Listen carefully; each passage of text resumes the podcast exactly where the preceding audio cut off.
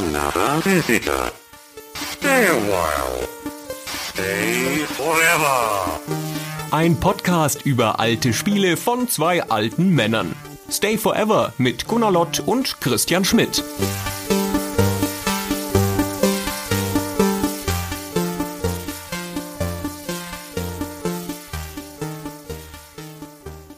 Hallo liebe Stay Forever Hörer und hallo Gunnar. Hallo Christian. Wir haben unsere Patreon-Spender gebeten, dass sie für uns das nächste Thema auswählen. Das ist ja eines der Rechte, das wir Spendern ab einem gewissen Level verliehen haben.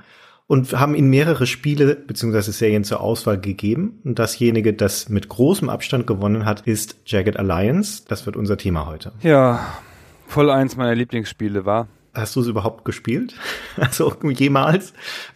ja, ich kann auch gleich sagen, was mein Problem damit war. Okay. Kam halt drei Wochen oder fünf Wochen nach äh, XCOM. Ja, das stimmt. Ja, das ist generell eines der Probleme des Spiels. Genau. Ja, und das ist ja sehr in einer ähnlichen Kerbe. Man kann auch, glaube ich, gar nicht gut drüber reden, ohne XCOM nicht zu erwähnen. Nein. Also man kann viele Sachen einfach viel besser erklären, wenn man XCOM dazu ins Bild setzt. Und ich habe das XCOM ja so fanatisch gespielt das habe ich ja im XCOM-Podcast schon erzählt, dass mir das echt durchgegangen ist. Mhm. Ich habe es dann nachgespielt, aber dann fand ich's, das ist ja oft das Problem, wenn man Spiele in einer bestimmten Reihenfolge spielt, dass die eine Spielerfahrung auf die andere überschwappt sozusagen. Und ich fand es gegenüber XCOM halt doof. Ich könnte nicht mal mehr sagen, in welcher Reihenfolge ich die Spiele damals gespielt habe, wobei ich annehmen würde, dass ich XCOM auch zuerst gespielt habe und dann Jagged Alliance. Aber ich finde es interessant, dass das Spiel gewonnen hat. Und ich finde es immer bezeichnend zu sehen, welche Spiele gewinnen, wenn unsere Hörer abstimmen dürfen. Das letzte Mal war es ja Turrican. Nicht unbedingt, weil es mich überraschen würde, dass Jagged Alliance hier ein populäres Spiel ist. Und ich freue mich sehr darauf, dass wir das heute besprechen können, weil es zu meinen Lieblingsspielen gehört, wenn man so möchte. Aber es ist immer ein sehr deutscher Einschlag bei den Sachen, die bei uns gewinnen. Also wenn man bei zweimal von immer sprechen kann. Denn obwohl Jagged Alliance ein kanadisches Spiel ist, ist das von seiner Größe und seiner Popularität eher eine deutsche Geschichte. In den USA dagegen kennen das nur wenige Leute oder es ist längst nicht so groß wie XCOM zumindest. Und in so Aufstellungen und Listen Listen von den populärsten PC-Strategiespielen oder Rundenstrategiespielen hat man schon Glück, wenn es überhaupt dabei ist, um ehrlich zu sein. Und XCOM ist da immer ganz vorne. Das stimmt, das ist ein sehr deutsches Phänomen. Das ist eines dieser Spiele, das Amerikaner immer nennen, wenn sie sagen wollten damals, ja, ihr Deutschen, ihr seid ja so Strategie-Honks. So PC-lastig und Strategie-Honks und dann kommt immer Jagged Alliance, ja, ist ja bei euch groß und bei uns kennt das keiner. Ich habe eine probeweise einfach nochmal quer gelesen im Internet und mal geguckt, was es so für Top-Listen gibt und bin beim PC Gamer hängen geblieben. Die haben eine aus diesem Jahr sogar mit den 30 besten Strategiespielen für den PC. Und das ist so ein Querschnitt durch die PC-Spielehistorie und da ist natürlich XCOM ganz vorne mit dabei, Civilization und StarCraft und Age of Empires. Und dann geht es bis runter zu Titeln, so Indie-Titeln wie Neptune's Pride oh. oder Frozen Synapse. Und sowas rundet dann da die Liste ab und Jagged Alliance taucht da nicht auf. Das ist ein bisschen gemein. Ich finde im Nachhinein, dass es wahrscheinlich gar nicht schlechter ist als XCOM. Aber es kann halt nichts dafür, das ist halt so ein bisschen. Es ist sogar in mancher Hinsicht besser als XCOM. Ja, es ist besser und schlechter, das stimmt. Hm. Ja gut, dafür haben wir ja heute diesen Podcast Zeit, um darüber zu reden, genau. Darüber wird noch zu reden sein, Christian. okay. Das allererste, was man bei Jagged Alliance klären muss, ist, was der komische Name bedeutet. Ach so. Was bedeutet denn der komische Name? Naja, das ist eine gute Frage. Jagged heißt ausgefranst. Ja, genau. Grau kann es heißen. Ich habe immer gedacht, das ist ein Name, der so klingt, als hätten sich Deutsche den ausgedacht. Aber es ist ja eine kanadische Produktion, also ist ja schon ein bisschen komisch. Also es klingt so ein bisschen wie, als hätte jemand irgendwas nachgeschlagen im Wörterbuch und dann das lustigste Wort gesucht. Ich weiß nicht, ob das vielleicht irgendein stehender Begriff im Englischen oder Kanadischen ist, den wir einfach nicht kennen. Nein. Aber ich nein. würde es jetzt einfach mal frei übersetzen als so eine Art prekäre Allianz. Ja, aber Jagged ist ja eigentlich eher sowas wie, das sagt man über Felsen, ne? Ja. Also die eine Kante haben. Zerklüftet. So. Genau, sowas. Also ich würde schon sagen, das hat was mit Rau zu tun. Ich verstehe auch aber gar nicht, worauf das anspielt, weil wo ist denn diese Jagged Alliance im Spiel? Ja, das kann nur darauf anspielen, dass man ja im Spiel ein Söldnerteam steuert. Und diese Söldner werden angeheuert aus einem Pool von internationalen Söldnern und werden bezahlt von einem Forscherpärchen oder einem Forscher und seiner Tochter auf dieser Insel Metavira, auf der das Ganze spielt. Und das kann sich nur beziehen auf diese Allianz, die diese Forscher, eigentlich Leute der Wissenschaft na, und tendenziell friedliebende Leute, die sie eingehen mit diesen raubeinigen Söldnern, weil sie keine Wahl haben quasi. Und das ist dann halt so eine zweischneidige Allianz, so keine ganz logische Allianz, sondern so ein bisschen doppelbödige oder so. Ich glaube, du hast schon recht. Das Jagged hat eine Nebenbedeutung, die einem als Deutschen nicht geläufig sind. Und das sieht man auch daran, es gab ja einen Song, Jagged Little Pill von irgendwem. Von Alanis Morissette. Genau. Das ist das Album. Ja, und das ist ja auch, also Jagged heißt ja rau mit spitzen Kanten und das kann ja auch bei der Pille irgendwie nicht gemeint sein. Da muss es noch eine Meta-Bedeutung geben. Die ist doch auch Kanadierin, die Alanis Morissette. Also vielleicht ist es doch irgendwas Kanadisches. Vielleicht hat sie es deswegen in den USA nicht verkauft. Vielleicht. Sind wir da vielleicht was auf der Spur? Weil wir sagen ja immer zu Recht, dass der Name wichtig ist. Vielleicht war das der Hemmschuh. Und wenn du ganz, ganz, ganz wenig Körperfett hast, sodass man die Rippen zählen kann, dann kann man auch sagen, du bist jagged. Googlest du das gerade hier live oder wie? Nein, ich habe das vorher gegoogelt, Doofmann. Ach so, okay. Also außerdem google ich sowas nicht. Ich gucke jede Wortbedeutung zuerst im Urban Dictionary nach, Ach, schlau. weil das Urban Dictionary einfach so viel präziser ist als alles andere. Okay. Also wenn man dieses Jagged Alliance erwirbt oder damals erworben hat und ins Handbuch schaut, ich weiß gar nicht, ob es auf der Packung auch draufsteht, aber ich habe es zumindest im Handbuch gesehen, das ist das erste, was einem entgegenschlägt, eine Selbstklassifizierung von diesem Spiel. Und zwar steht da unter dem Titel A Strategy Role-Playing Simulation. Eine Strategie-Rollenspiel-Simulation. Das ist ja schon mal eine ordentliche Ansage. Ja? Das sind ja gleich drei Dinge auf einmal. Und das müssten wir, glaube ich, als erstes mal auseinanderdröseln, was an dem Spiel genau ist Strategie, was ist Rollenspiel und was ist Simulation. Naja, Simulation haben die Spiele sich damals einfach alle genannt. Das war so eine Mode der Zeit so. Kann man eigentlich ignorieren. Hm. Heute würde man es eher als Strategiespiel bezeichnen. Und damals hat es sich halt als Strategie-Rollenspiel bezeichnet, weil es halt natürlich Werte hat wie ein Rollenspiel. Theoretisch.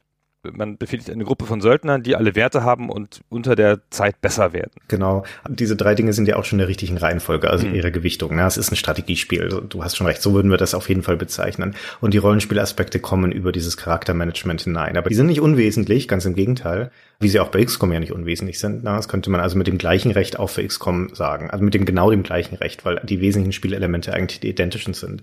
Und dieser Simulationspart, der spielt auf irgendwas Systemisches an, würde ich sagen. Vermutlich am ehesten noch den Wirtschaftspart. Ja, also die Tatsache, dass du da auch Geld verwalten musst, dass du einnimmst und ausgibst und dass tendenziell ja auch so ein Storygerüst über der ganzen Geschichte liegt. Also dass es so ein dynamisches Element von Angriff gegen Angriff gibt. Das könnte man vielleicht auch noch als Simulation begreifen. Aber das ist schon, es ist schon weit gefasst. Ja, ja also nichts, was XCOM nicht auch hätte. So. Nee, genau. Auf der deutschen Packung steht, es ist eine neue Art von Strategierollenspiel, eine Mischung aus heutiger und zukünftiger Technologie. Aha, was ist die zukünftige Technologie dabei? Die CD-ROM oder wie? Ja, was ich überhaupt nicht verstanden habe, ich weiß überhaupt nicht, was das sagen soll. Da steht in so einer Aufzählung, eine Mischung aus heutiger und zukünftiger Technologie, aus taktischen Manövern, strategischer Planung und bla bla bla Story und so weiter. Das ist ja total bescheuert. Ist ja Hanebüchen, genau. Ja. Ich habe zuerst gedacht, dass es irgendwie Science-Fiction-Waffen im Spiel gibt. Ja, er hat's aber nicht. Nee, gibt es nicht. Ja, gibt's ja gar nicht. Ist ja auch Unsinn. Oder es hat einfach der Praktikant geschrieben und fand das halt super. War das vom ersten Jacket Airlines? Für das zweite würde das noch eher zutreffen, weil da gibt's ja dann so ein Science-Fiction-Element. Aber in dem ersten überhaupt nicht. Das ist total bodenständig. Die Beteiligten an dem Spiel und Certec haben immer gesagt, die Inspiration für das Szenario und für die Spielatmosphäre waren 80er Jahre Rambo-Filme oder äh, 80er Jahre Actionfilme letztendlich. Also dieses Söldner-Klischee der 80er Jahre. Das ist sehr deutlich zu spüren. Dazu kommen wir noch. Ja. Aber das mit der zukünftigen Technologie steht ja in einer Reihe mit taktischen Manövern. Also es muss also eine Spieleigenschaft sein und nicht eine Setting-Eigenschaft. Ist wahrscheinlich einfach bla bla von der Packung, aber ich fand es halt interessant, dass sie das so deutlich gesagt haben. Da hat jemand das Spiel nicht gespielt. Aber so ist es halt. Ne? Vertraue nie dem Packungstext. Das ist wahr. Gut, also wir klammern das hier schon mal aus. Es gibt definitiv keine zukünftige Technologie in dem Spiel. Genau. So, fangen wir von vorne an. Ja, gerne.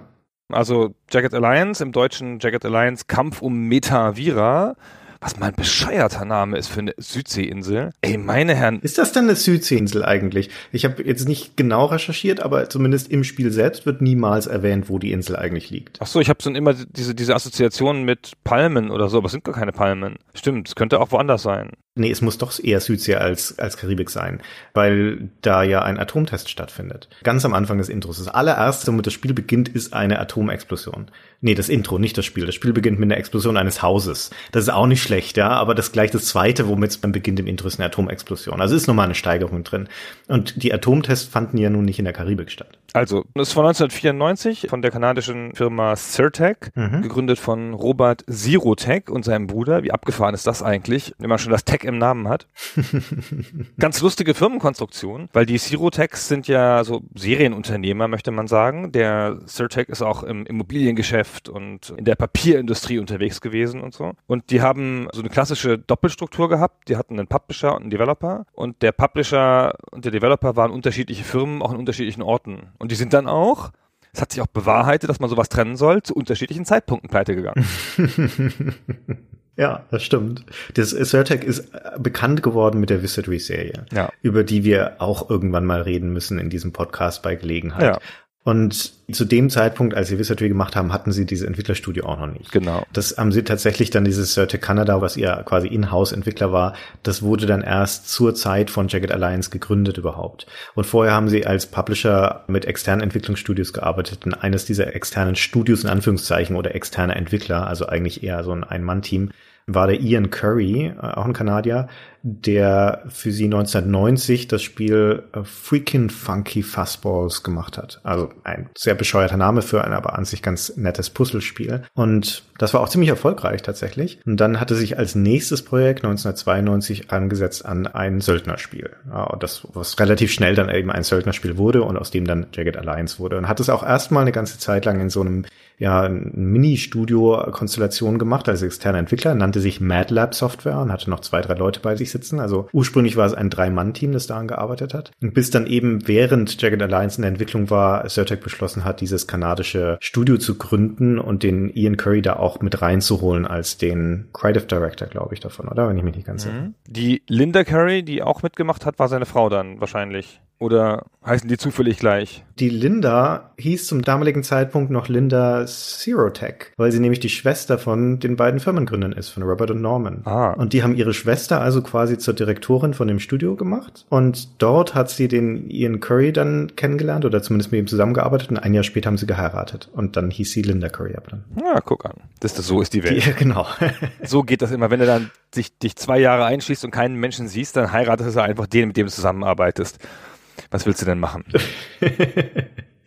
ja. Genau. Die Linda Curry war Playtesterin bei der Wizardry-Serie irgendwann mal zwischendurch. Und das ist ihr erster Credit der Spieleindustrie, den ich gefunden habe. Mag sein. Ja. Bei Jagged Alliance jedenfalls, also schon beim ersten, hat sie mit am Design gewirkt und hat dem Vernehmen nach alle Karten gemacht. Also die ganzen Schlachtkarten, auf denen die eigentlichen Kämpfe stattfinden, die sind unter anderem von ihr. Ja.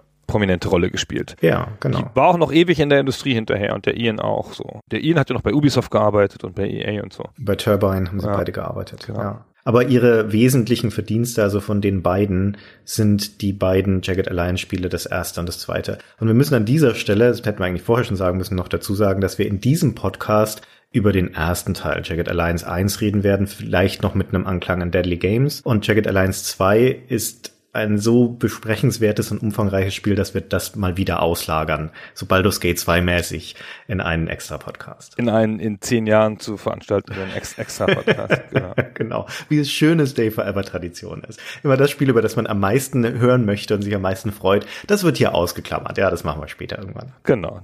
Gut, gut. So machen wir das. Es gibt ja auch genug zu erzählen über den ersten Teil. So ist es nicht. Kann man ja auch eine ganze Weile schon drüber reden, genau. Hm. Das hat übrigens 120 Mark gekostet. Also ich wollte mir jetzt mal angewöhnen, das immer dazu zu sagen, was die Spiele gekostet haben, weil ich immer irgendwie ganz falsche Vorstellungen davon habe, was Spiele gekostet haben. Ich weiß das gar nicht mehr so richtig. Genau. Mhm. Ja, Und setzte eine Soundblaster-Karte voraus und hat auf der Festplatte 15 MB belegt. In der Diskettenversion. Ja, genau. Und wenn du nicht 4 MB RAM hattest, dann ist es nicht gelaufen. Sehr interessant. Ohne den Kontext, wie viel Platz man damals hatte auf der Festplatte und wie viel RAM man hatte, ist das total irrelevant oder nicht einschätzbar, diese Information. Genau. Vielen Dank dafür. Es hat überhaupt keinen Sinn, das zu erwähnen. Aber, aber ich finde es halt so lustig, weil die Zahlen so weit, weit, weit weg sind von heute. Obwohl jetzt Festplattenplatz 15 MB, das ist schon so auf dem Status eines Mobile Game heutzutage. Ein, ein kleines, altes Mobile Game. äh, wollte gerade sagen, das muss dann schon ein wirklich kleines Mobile Game sein, weil da sind wir ja auch in den vielen hundert Megabyte in der Regel. Heutzutage bei den großen, genau. Ja. Früher waren die ja alle unter 50 MB. Mussten sie ja. Mussten sie ja sein, genau. Ja. Genau. Weil auch dann runterladbar, wenn du nicht im Wi-Fi bist. Genau. Das war die Begrenzung. Gut, Klammer zu. Es war bei der Atombombe und bei dieser Insel Metavira. Jetzt müssen wir da mal weiter erzählen. Genau. Die Insel Metavira hat eine Eigenart nach den Atombombentests, wie das immer so ist in so Spielen und Filmen, hat der radioaktive Strahlung auch was Gutes. Und da ist ein Baum, der mutiert und wächst dann nur da. Und der hat ein Harz und das kann Menschen heilen. Das ist im Spiel, glaube ich, nicht genau erwähnt, wovon, aber immerhin mal heilen. Und das wollen natürlich Leute ausbeuten, diese Heilfähigkeiten. Und wie das halt immer so ist, das zieht dann halt fiese Leute an, dann zerstreiten sich die Forscher und der böse Forscher greift dann die guten Forscher an und die guten Forscher rufen die Söldner zu Hilfe. Ja, Mai. Wir können mal kurz reinhören, wie das ganz am Anfang des Intro klingt, so ein kleiner Ausschnitt, wo dieser gute Forscher, Jack heißt er, mit seiner Tochter Brenda uns anheuert und uns begrüßt auf der Insel. This is my daughter Brenda. We're grateful to see you here. I'm going to make this as brief as possible. Lucas Santino has turned this island into our own private piece of hell. He was a member of Brenda's research team when the medical benefits of the fallow sap were discovered. It was a breakthrough that held hope for thousands of sick children. Und das Wesentliche ist, dass in diesen wenigen Worten schon die gut-böse Konstellation vollkommen klar gemacht wird. Auf der einen Seite der böse Lucas Santino, der die ganze Insel unterjochen will, auf der anderen Seite die guten Forscher, die diese Medizin für Kinder machen. Ja, für Kinder. Damit werden Kinder geheilt. Also da gibt es überhaupt keine moralische Fragwürdigkeit oder Ambivalenz mehr. Jetzt ist es okay, wenn wir über diese Insel ziehen und im Lauf des Spiels hunderte von Leuten umbringen werden, denn es ist für die Kinder. Das ist übrigens ganz interessant, weil die Leute, die dir diesen Auftrag geben, also er, der alte knorrige Forscher, sieht exakt aus wie Hemingway. Also wirklich, wie Hemingway auf alten Fotos aussieht. Er ist offenkundig dem nachempfunden. Ja. Und sie sieht nichts weniger wie eine Pornodarstellerin aus. Wie ein Supermodel hätte ich jetzt gesagt. Ja, ich finde auch, das hat schon ein bisschen, also wie sie, er sitzt da auch so am Schreibtisch in diesem, in, in diesem Intro und spricht dich so an, so.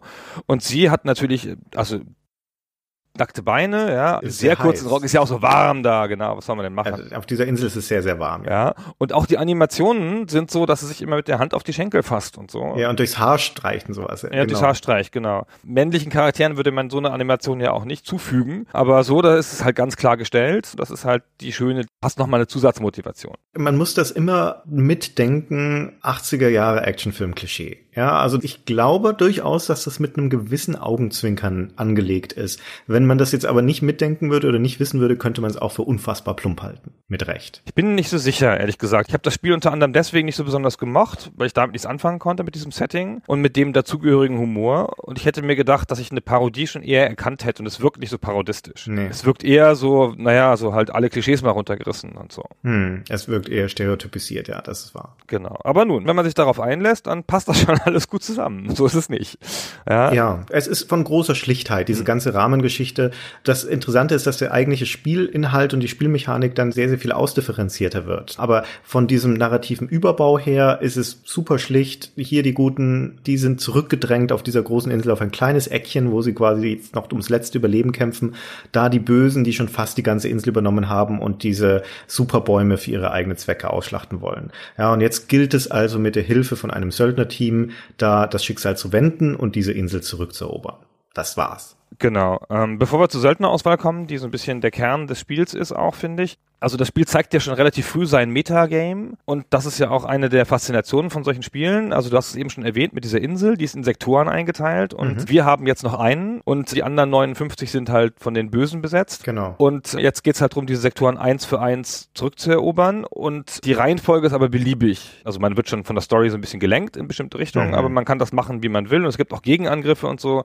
Also eine lebendige Schlachtkarte soll das darstellen. Ist jetzt natürlich alles geskriptet und gebaut, aber nun, aber es wirkt halt so, als würde man da ein verzweifeltes Ringen mit einem entschlossenen Feind erleben. Hm. Und du hast es auch schon angedeutet, es gibt ein Metaspiel mit Geld. Diese Söldner wollen alle bezahlt werden, die man da anheuert. Zwischen 60 Dollar am Tag, was jetzt okay ist, finde ich, für so einen Söldner, zu 12.000 oder so. Also für 60 Dollar am Tag würde ich mir auch mal überlegen, ob ich vielleicht einen Söldner einfliege, wenn mir irgendjemand auf die Nerven geht. Ja, zumindest bei dem Wetter, ne? Ja. Ja, genau. und manche wollen aber auch 10.000, 12.000 haben und so, die kannst du dir am Anfang nicht leisten. Und selbst welche, die du dir leisten können, wollen würdest, sagen zu dir, nee, so mit Anfängern arbeite ich nicht. Hm. Das ist so ganz cool. Einer ist ein älterer Söldner, ich habe schon wieder den Namen vergessen, mit Schnauzbart und so, der sagt einfach, mit so jungen Männern arbeite ich nicht. ich habe noch nie mit jungen Leuten gearbeitet. Also prinzipiell ist das in dieser Ausgangskonstellation, die wir gerade geschildert haben, wirst du als Spieler eingeflogen, bist aber selber kein Söldner. Sondern du tauchst nie auf in Form von irgendeiner Gestalt oder von irgendeiner Persönlichkeit, wirst aber immer angesprochen im Spiel von deinen Auftraggebern, also von dem Jack und der Brenda. Und greifst aber selber nicht ins Kampfgeschehen ein, sondern bist sozusagen der Stratege, wenn man so möchte, oder Strippenzieher oder wie auch immer. Und deine erste Aufgabe dann als dieser Stratege ist es aus einem Angebot von 60 unterschiedlichen Söldnern, die alle namentlich genannte Charaktere sind, bis zu acht auszuwählen, die dann mit dir auf die Reise gehen. Und die kosten unterschiedlich viel, wie du schon gerade erzählt hast. Und das ist erstmal die erste Hürde, unter 60 unterschiedlichen Leuten überhaupt welche auszuwählen, die du jetzt am Anfang damit reinnehmen möchtest. Und wenn du das Spiel nicht kennst, ist das durchaus nicht leicht, weil die haben unterschiedliche Werte und du weißt ja noch nicht, was gut ist und was schlecht und was du brauchst. Aber die Auswahl ist dadurch eingeschränkt, dass du auf der einen Seite dir manche vielleicht nicht leisten kannst, weil sie zu teuer sind, dass vor allem aber, wie du schon gesagt hast, am Anfang einfach nicht alle mitkommen. Manche geben dir einfach einen Korb.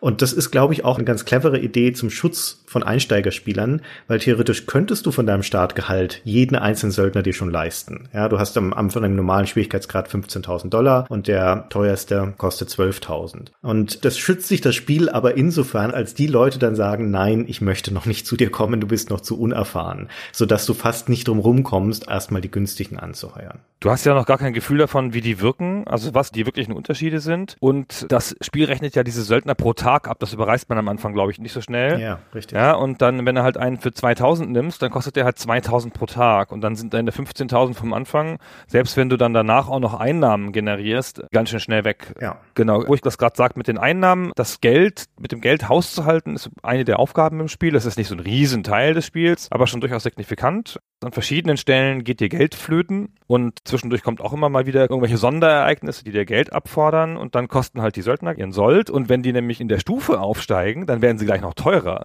dann sagt das Spiel auch so gemein, dass da so eine Vertragsklausel dann halt wirkt und dann werden die teurer. Das ist ja natürlich total ärgerlich. Und dafür kriegst du aber Einnahmen dadurch, dass du dieses Harz abbaust. Genau. Ja. Also von den Bäumen, ja. Das heißt, je mehr Sektoren du hast, desto mehr Bäume bekommst du. Nicht in jedem Sektor stehen Bäume drin, aber theoretisch. Und diese Bäume müssen dann, dieser Saft muss abgebaut werden, indem du da dann wiederum einheimische Arbeiter dran setzt. Auch die müssen bezahlt werden. Dann möchtest du deine Sektoren vielleicht noch bewachen lassen von Wachen. Auch die müssen bezahlt werden. Und dieses Harz muss dann wiederum raffiniert werden. Da gibt es dann Anlagen, die haben nur eine bestimmte Kapazität. Also das ist so eine Kette von der Arbeitungsverkette, die da hinten dran hängt. Das klingt jetzt komplizierter, als es ist. Letztendlich macht das Spiel das alles automatisch. Du musst aber halt nur darauf achten, dass du genügend Leute einsetzt, da und dass unterm Strich dann am besten eine schwarze Zahl steht. Genau. Und dann wächst du halt sozusagen mit deinen Aufgaben und kannst dann halt auch so bessere Söldner leisten nach und nach. Genau. Und die werden dann auch nach und nach freigeschaltet, einfach dadurch, wie weit du schon gekommen bist. Es hat aber halt die angenehme Komponente, auch wenn, wie du schon sagtest, man diese Insel so Sektor für Sektor erobern kann, wie man möchte, also in welche Richtung man gehen möchte, kann man mehr oder weniger frei entscheiden. Aber letztendlich läuft es natürlich doch darauf hinaus, dass du die ganze Insel dann übernehmen musst. Und diesen Raumgewinn, der letztendlich die Progression des Spiels ausmacht über den gesamten Spielverlauf hinweg, der wird dadurch noch mit Bedeutung aufgeladen, dass es halt nicht nur selbstzweckhaft ist, sondern dass du mit dem gewonnenen Raum auch was anstellst, indem du halt da diese Bäume abbaust und dass der gewonnene Raum auch wieder verloren gehen kann. Deswegen muss er auch verteidigt werden. Das ist sehr schön gemacht eigentlich, finde ich. Zumal sie noch ein bisschen Story-Elemente haben, die dich in die eine oder andere Richtung lenken. Ganz am Anfang, eine der ersten Aufgaben ist da, geht der Mikro Purifier verloren. Keine Ahnung, was das genau ist. Und dann musst du den wiederfinden und den findest du in einem der angrenzenden Sektoren. Also das ist der erste Grund, überhaupt deinen ersten Sektor zu verlassen, außerhalb vom einfachen Erobern. Hm. Und später kriegst du dann die Aufgabe, dann gibt es wirklich nachvollziehbar auf der großen Karte einen Wasserlauf, der nördlich entspringt und dahin führt, wo du deine Hauptbasis hast und dann vergiftet der Feind diesen Wasserlauf. Genau. Und dann musst du sozusagen zur Quelle gehen. Ja. Und dann machst du dich da dran, Sektor für Sektor zur Quelle hangeln. Das Spiel läuft in Tagen ab, ja, das hatten wir implizit gerade schon erwähnt, und du bekommst in der Regel am Anfang eines Tages eine Aufgabe, also längst nicht an jedem und es hängt von deinem Fortschritt ab. Es gibt im Spiel, glaube ich, fünf oder sechs von diesen globalen Aufgaben, die so ein bisschen deine Richtung steuern. Und äh, die bekommst du von Jack oder Brenda und am Ende des Tages bekommst du dann auch immer eine Abrechnung und einen Kommentar auch von denen, wie du dich geschlagen hast. Hier ist zum Beispiel für diesen vergifteten Wasserlauf, den du gerade geschildert hast, die Einleitung, die du sozusagen bekommst von Brenda. Our worst suspicions have been confirmed. Lucas has been poisoning the water supply. My father asks that you secure it from its source immediately. Und das ist eine von zwei Arten und Weisen, in denen das Spiel deine Richtung steuert, auf ganz clevere Art und Weise, nämlich indem es dich eben durch diese Aufgaben, die eine Dringlichkeit haben und die auch Nachteile geknüpft sind, ja, durch das vergiftete Wasser sterben zum Beispiel deine Wachen und deine Arbeiter, indem es dich dahin in eine bestimmte Richtung lenkt auf dieser Karte. Und das andere ist schlichtweg die Geografie dieser Insel, die nämlich durchaus zerklüftet ist, dadurch, dass du Buchten hast zum Beispiel oder Wasserläufe, Flüsse, du hast abgetrennte Bereiche, Landzungen und solche Geschichten. Du kannst nicht von einem Sektor in andere, wenn da ein Meerarm dazwischen ist, zum Beispiel, da ein Wasser dazwischen ist. Du kommst also nicht beliebig in jeden weiteren Sektor, sondern das steuert dich so ein bisschen schlangenförmig quasi durch diese Insel. Man beginnt rechts unten, also im Südosten, und muss letztendlich bis in den ganzen nordwestlichen Sektor hoch. Aber das ist nicht eine gerade Vogelfluglinie, sondern du musst da ein paar Umwege machen. Das ist ganz clever gemacht, finde ich, zumal die Tage auch nicht so statisch ablaufen. Wie in vielen Spielen könnte es ja so sein, dass man jetzt sozusagen einen Sektor angreift und wenn man mit dem fertig ist, ist es Abend. Sondern du kannst an deinen Tagen relativ viele verschiedene Sachen machen, auch drei, vier Sektoren erobern, wenn das deine Söldnerbande zulässt, mhm. wenn die stark genug sind und so. Also viele Tage enden einfach damit, dass da so eine Zeit abläuft oder dass du die Zeit komprimierst, um den Tag ablaufen zu lassen. Also der Tag ist sozusagen Echtzeit irgendwie. Fühlt sich sehr echtzeitig ja. an. Ist auch so, ja. ja. Jede Aktion verbraucht mhm. Zeit und wenn du nicht gerade in den Kämpfen bist, die rundenweise sind, dann läuft auch alles in Echtzeit. Ja. Nicht nur, dass du selbst entscheidest, wie viele Sektoren du jetzt in einem Tag erobern möchtest, du kannst auch einfach gar nichts machen an einem Tag. Ja, du kannst auch sagen, ich schicke heute überhaupt keine meiner Söldner in den Kampf auf die Insel.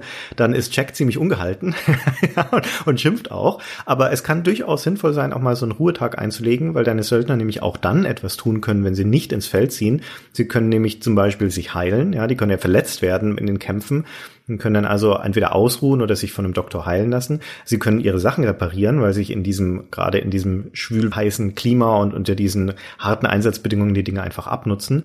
Oder sie können auch einfach trainieren. Ja, das ist der schnellste Art und Weise tendenziell, wie sie ihre Fähigkeiten verbessern. Viel schneller als im eigentlichen Kampf.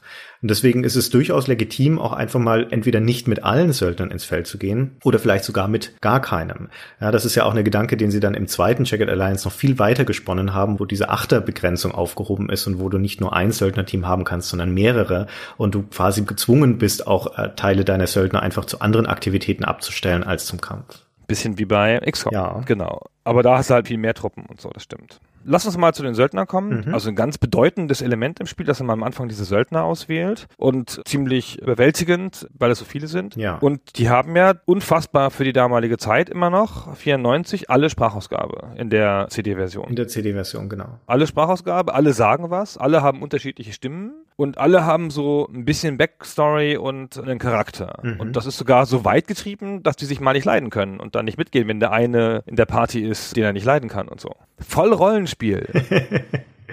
also zunächst mal ist es wichtig zu sagen, dass dieser Cast aus 60 Charakteren erstaunlich vielfältig zusammengestellt ist. Zum Beispiel sind es nicht nur Männer, ja, es sind auch Frauen dabei, aber auch in Bezug auf den kulturellen und den ethnischen Hintergrund. Also das sind Menschen vieler verschiedener Nationalitäten, vieler verschiedener Hintergründe, auch verschiedene Ideologien dabei. Ja, da ist also auch ein kommunistischer Russe zum Beispiel dabei oder halt die kapitalistischen Amerikaner ja, und verschiedener Mentalitäten, auch verschiedene Altersgruppen. Auch das ist ja ein Ausdruck von Diversität, dass du da unter anderem auch alte Söldner dabei hast, die leider klischeehaft sehr große Nachteile mitbringen. Zum Beispiel, dass sie die Befehle vergessen, die du ihnen gibst. Aber dafür haben sie besonders gute Eigenschaften oder sind besonders stark zum Beispiel. Und diese Diversität drückt sich dann wiederum aus in der Charakterzeichnung von diesen Söldnern. Und wie du schon sagtest, die kommen auch mit bestimmten sehr grob gezeichneten, aber zumindest erkennbaren Persönlichkeiten. Um einen kurzen Einblick zu geben, wir hast ja vorhin auch schon erzählt, dass es bei dieser Anheuerung dazu kommen kann, dass auch Söldner ablehnen, gerade am Anfang. Jetzt hören wir einfach mal kurz rein in so Rekrutierungskommentare, wenn man die Leute anheuern möchte. Und wir hören Kommentare von fünf Söldnern, nämlich von Boss, von Grunty, von Gary, Vicky und von Moses, wie die reagieren, wenn man sie am ersten Tag anheuern möchte. Hell, I never heard of you. You're gonna have to show me what you're made of before I'll join. Metavirian madness! Count me in! Thanks, but I just came off a tough assignment. I plan on taking it easy for another week or two. You probably don't deserve me, but I'll join. I've lived a long time, and I know it's because I've avoided working for young, cocky fellas, much like yourself. Ja, das ist, also zum einen sind das vergleichsweise nachvollziehbare Sachen, die da gesagt werden, aber du bekommst durch diese wenigen Sätze schon eine Vorstellung davon, was für eine Art Person das wohl ist. Gerade dieser Gary zum Beispiel, der so ein bisschen arrogant sagt, du verdienst mich eigentlich nicht.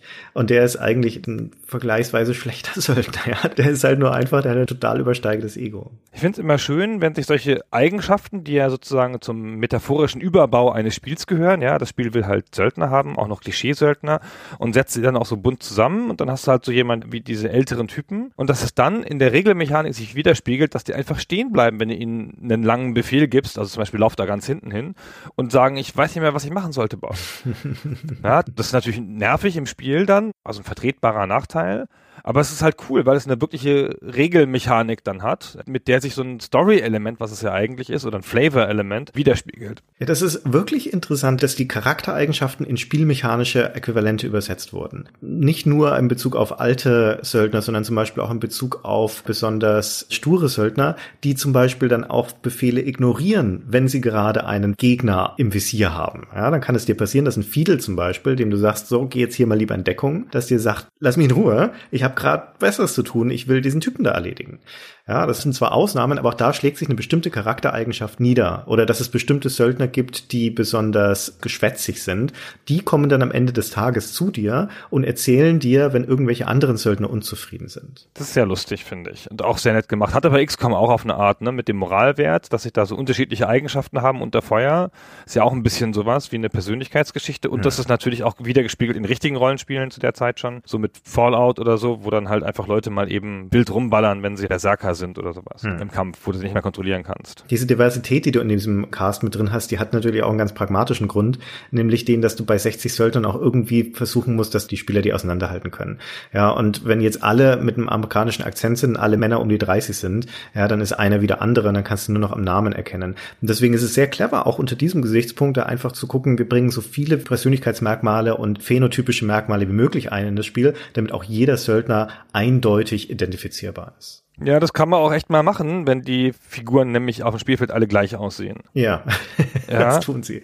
Ja. Du kannst sie nur an den Porträts unterscheiden. Genau, die grafische Darstellung ist, wie man sich das vorstellt, ein bisschen mit so einer Inventarleiste unten und rechts und links den Porträts der Söldner, die du dabei hast und dann halt in der Mitte das isometrische Spielfeld. Wir kommen gleich noch dazu, was man da taktisch jetzt alles genau macht, Action Points und so aber die Söldner sind alle gleich auf dem Spielfeld. Das ist schon ganz schön nervig, finde ich. Mir ist es auch mehr als einmal passiert, dass ich die verwechselt habe. Ja, es gibt ja links und rechts dann so Porträtleisten mit den Basiswerten, also mit den Lebenspunkten und Energiepunkten und den Aktionspunkten von deinen Söldnern. Das kannst du auch ausblenden und dann, wenn du sie anwählst, die Söldner wird zwar immer noch kurz das Porträt eingeblendet, aber eigentlich kannst du sie dann dadurch auseinanderhalten an dem, was sie sagen. Die haben ja alles so ein Signature-Satz, so eine Meldung und da kannst du sie dann auseinanderhalten. Genau, ja, das geht schon alles, ne? Ist aber aus heutiger Sicht ein bisschen unkomfortabel alles. Weiß ich gar nicht. Ich fand das Spiel beim nochmaligen Spielen eigentlich für seine Zeit, in der es war, schon erstaunlich komfortabel in Bezug auf die Art und Weise, wie es gesteuert wird. Es hat ein kontextsensitives Mausinterface. Ja, der Mauszeiger verändert sich je nachdem, ob du jetzt über einen Gegenstand oder einen Gegner oder eine Tür oder wie auch immer bist. Da musst du nicht groß umschalten. Es hat sehr, sehr wenige Buttons. Ja, es findet alles eigentlich in der Spielumgebung statt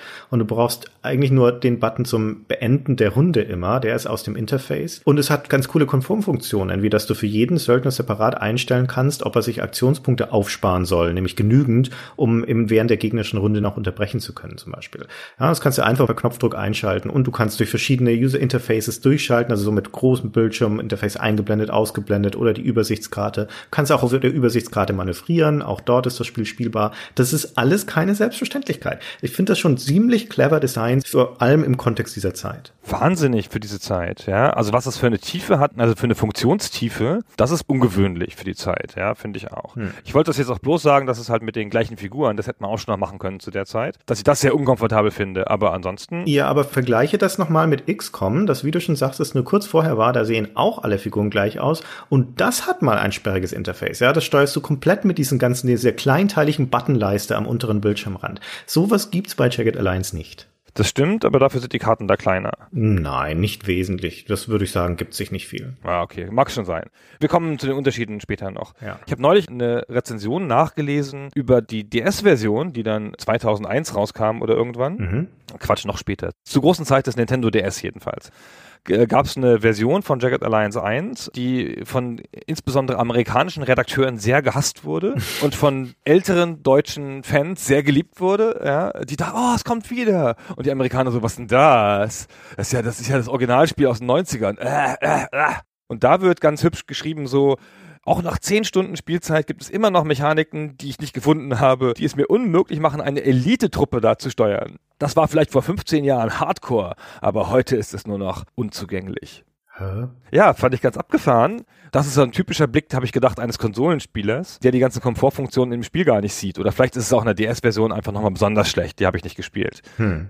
Es ist ja ein vergleichsweise komplexes Spiel und es gibt natürlich trotzdem Dinge, die nicht so ganz einfach zu verstehen sind. Zum Beispiel, also man muss das Handbuch eigentlich schon lesen. Zum Beispiel kannst du deine Söldner ja auch hinknien lassen, ja, dass sie quasi besser geschützt sind. Und dazu musst du den Mauszeiger über sie bewegen, rechts klicken, damit er rot wird und dann nochmal links klicken, glaube ich, damit sie sich hinknien. Und das ist nicht intuitiv. Es gibt ja auch kein Tutorial oder sowas, das es erklärt. Ja, und am allerschlimmsten ist, boah, habe ich mich aufgeregt. Ich habe das Spiel ja jetzt nochmal gespielt. Eine ganze Weile sogar nochmal gespielt für diesen Podcast. Und in meiner ersten Partie habe ich an dem ersten Tag drei Sektoren erobert. Ne, und so ein Sektor, auch schon in den ersten, dauert eine ganze Weile. Ja, und letztendlich habe ich drei oder vier Stunden mit Söldnerauswahl in allem sowas habe ich, glaube ich, vier Stunden fast in meine erste Partie gesteckt.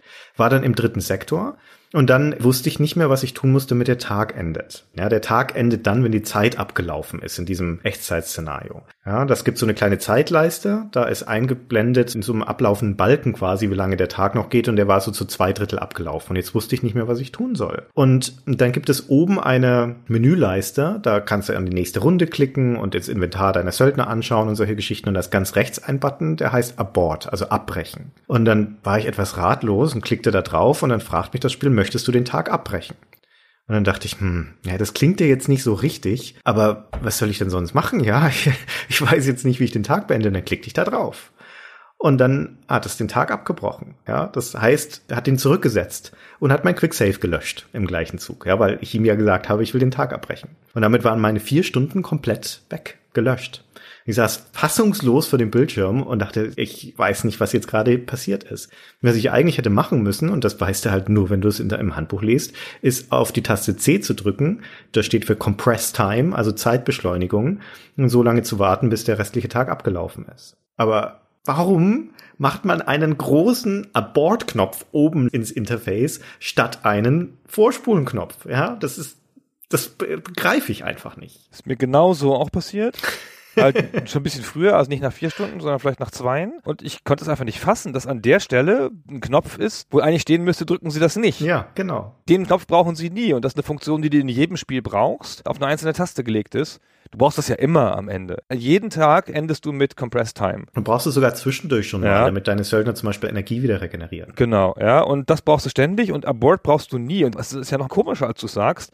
Dann fragt er halt abbrechen und dann fragt er, möchtest du den Tag neu starten? Stimmt. Und dann dachte ich, hä? Okay, nee, neu starten möchte ich nicht. Ich möchte nur abbrechen. Und dann war ich trotzdem zurückgesetzt. Ich habe gar keinen Unterschied gesehen zwischen Neustarten und Abbrechen. Also war irgendwie auf jeden Fall war der Tag vorbei. Und ich war wieder vorne in der ersten Basis. Und der Unterschied ist, bei Abbrechen kommst du wieder zurück, ganz am Anfang des Tages, also in dein Zimmer sozusagen, ja, da wo du den Tag beginnst. Ah, okay. Und wenn du den Tag neu startest, beginnst du auf der Karte wieder, wo du deinen Söldner eingesetzt wo hast. Wo du zuerst angefangen hast. Okay, ja gut. Okay. Ja, genau. Dann gibt es doch einen wesentlichen Unterschied. Sind das zwei Funktionen, die du nicht brauchst? Ja, also es ist sehr seltsam. Es ist eine Funktion, die man gut auch irgendwie ins Menü hätte legen können, also so ins, ins Kontextmenü und nicht unbedingt oben ins User Interface. Aber ansonsten, wenn du die Kontrolle erstmal beherrscht und insbesondere wenn du weißt, was du mit der rechten Maustaste durchschaltest und was mit der linken, dann geht das richtig gut von der Hand. Ich habe lange gebraucht, um rauszufinden, wie man Kisten aufmacht. Das fand ich irgendwie komisch. Also wie die rechten und linken Mausbuttons verteilt sind, sind ein bisschen komisch. Aber das ist ja Jammern auf hohem Niveau. Das ist ja Pillepalle, ja. Du kannst dir das Spiel schon sehr zu eigen machen. Du kannst dir deine persönliche Söldnertruppe machen. Du kannst auf deine Art durch die Karte gehen. Du kannst dir verschiedene Komfortfunktionen, die du nutzen willst, so machen. Ja, du kannst die Söldner ausrüsten. Das ist schon irgendwie dein Spiel. Ja, apropos, wie sah denn deine persönliche Söldnertruppe aus? Was war dein Anfangsteam? Naja, das ist ja relativ Standard, glaube ich. Nö, gar nicht. nicht? Du hast am Anfang von diesen 60 Söldnern, die dir zur Auswahl stehen, kannst du bestimmt 30 schon am Anfang anheuern. Ja, aber es gibt ja so ein paar relativ logische Wahlen, wenn du guckst, was die so können und so. Und es ist ja von vornherein gesunder Menschenverstand, jemanden mitzunehmen, der ein Arzt ist. Mhm. Und es ist bestimmt nicht blöd, wenn es so eine Fähigkeit Mechanik gibt, da auch noch einen von mitzunehmen, obwohl ich den jetzt am Anfang nicht gebraucht habe. Mhm. Sehr gute Wahl schon mal. Und dann halt noch zwei Schützen im Wesentlichen, also zwei Leute, die gut schießen können und da eher einer lang und einer kurz. Ist ja auch immer, es gibt ja Pistolen und so und langen Waffen hast du noch nicht, aber dachte mir, es kommt schon noch. Und natürlich bei allen möglichst darauf achten, alter Trick, ähm, wie in diesen Spielen immer, dass sie viel Agility haben, weil in einem Aktionspunkte-basierten Spiel, egal welches, ja, XCOM und auch Fallout und so funktionieren ja auch so, wenn die zu wenig Agility haben, dann ärgerst du dich die ganze Zeit drüber. Hm. Sehr gut, stimmt. Weil sie nicht so weit laufen können oder dann doch nicht mehr schießen können, obwohl sie schon direkt vor dem Gegner stehen, weil ihnen ein Aktionspunkt fehlt. Und wenn du nach diesen Kriterien vorgehst, dann ist es ja relativ logisch. Ivan, der von dir genannte Russe, der auch wirklich nur Russisch spricht in dem Scheißspiel. Na, dankeschön. ja, der ist halt super, ja, Killer vor dem Herrn. Dann gibt es den Vinny, ein Italo-Amerikaner, glaube ich. Mhm. So ein Mafia-Typ jedenfalls. Der ist ein Mechaniker, den habe ich dabei gehabt. Hm, den habe ich auch mitgenommen, ja. Genau, dann hatte ich Larry mit, als so ein bisschen älteren Typen schon, als Arzt. Das war, glaube ich, nicht die richtige Wahl, aber trotzdem ganz okay. Und dann hatte ich noch, wer war der letzte? Hurl, den hypochondrischen Söldner, der die Medpack selber aufbraucht, wenn man nicht aufpasst. auch wenn er gar nicht verwundet ist. Okay. Ich habe mir sechs Söldner gleich mitgenommen am Anfang von den acht, die man maximal haben kann.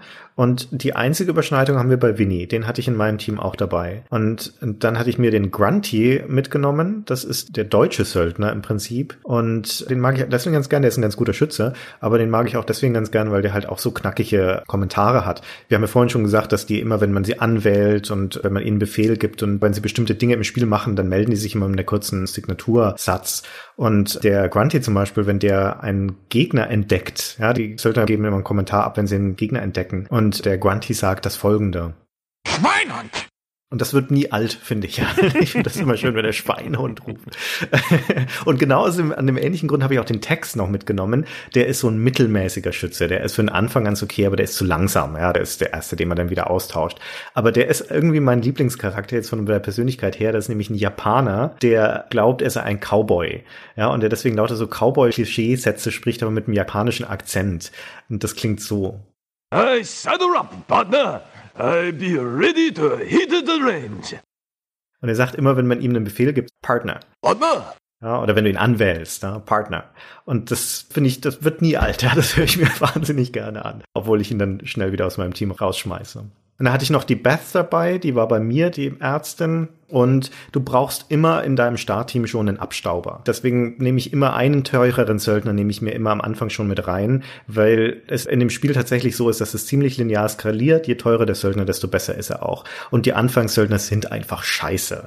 Die ganzen Attribute gehen immer bis 100 und wer eine Treffsicherheit unter 60 hat, insbesondere mit den Startwaffen, mit den Anfangsrevolvern, den Sechsschüssern, die einfach auch nur auf kurze Reichweite total ungenau sind und nicht stark sind, das ist einfach eine wahnsinnige Quälerei mit schlechten Söldnern da irgendwas zu treffen.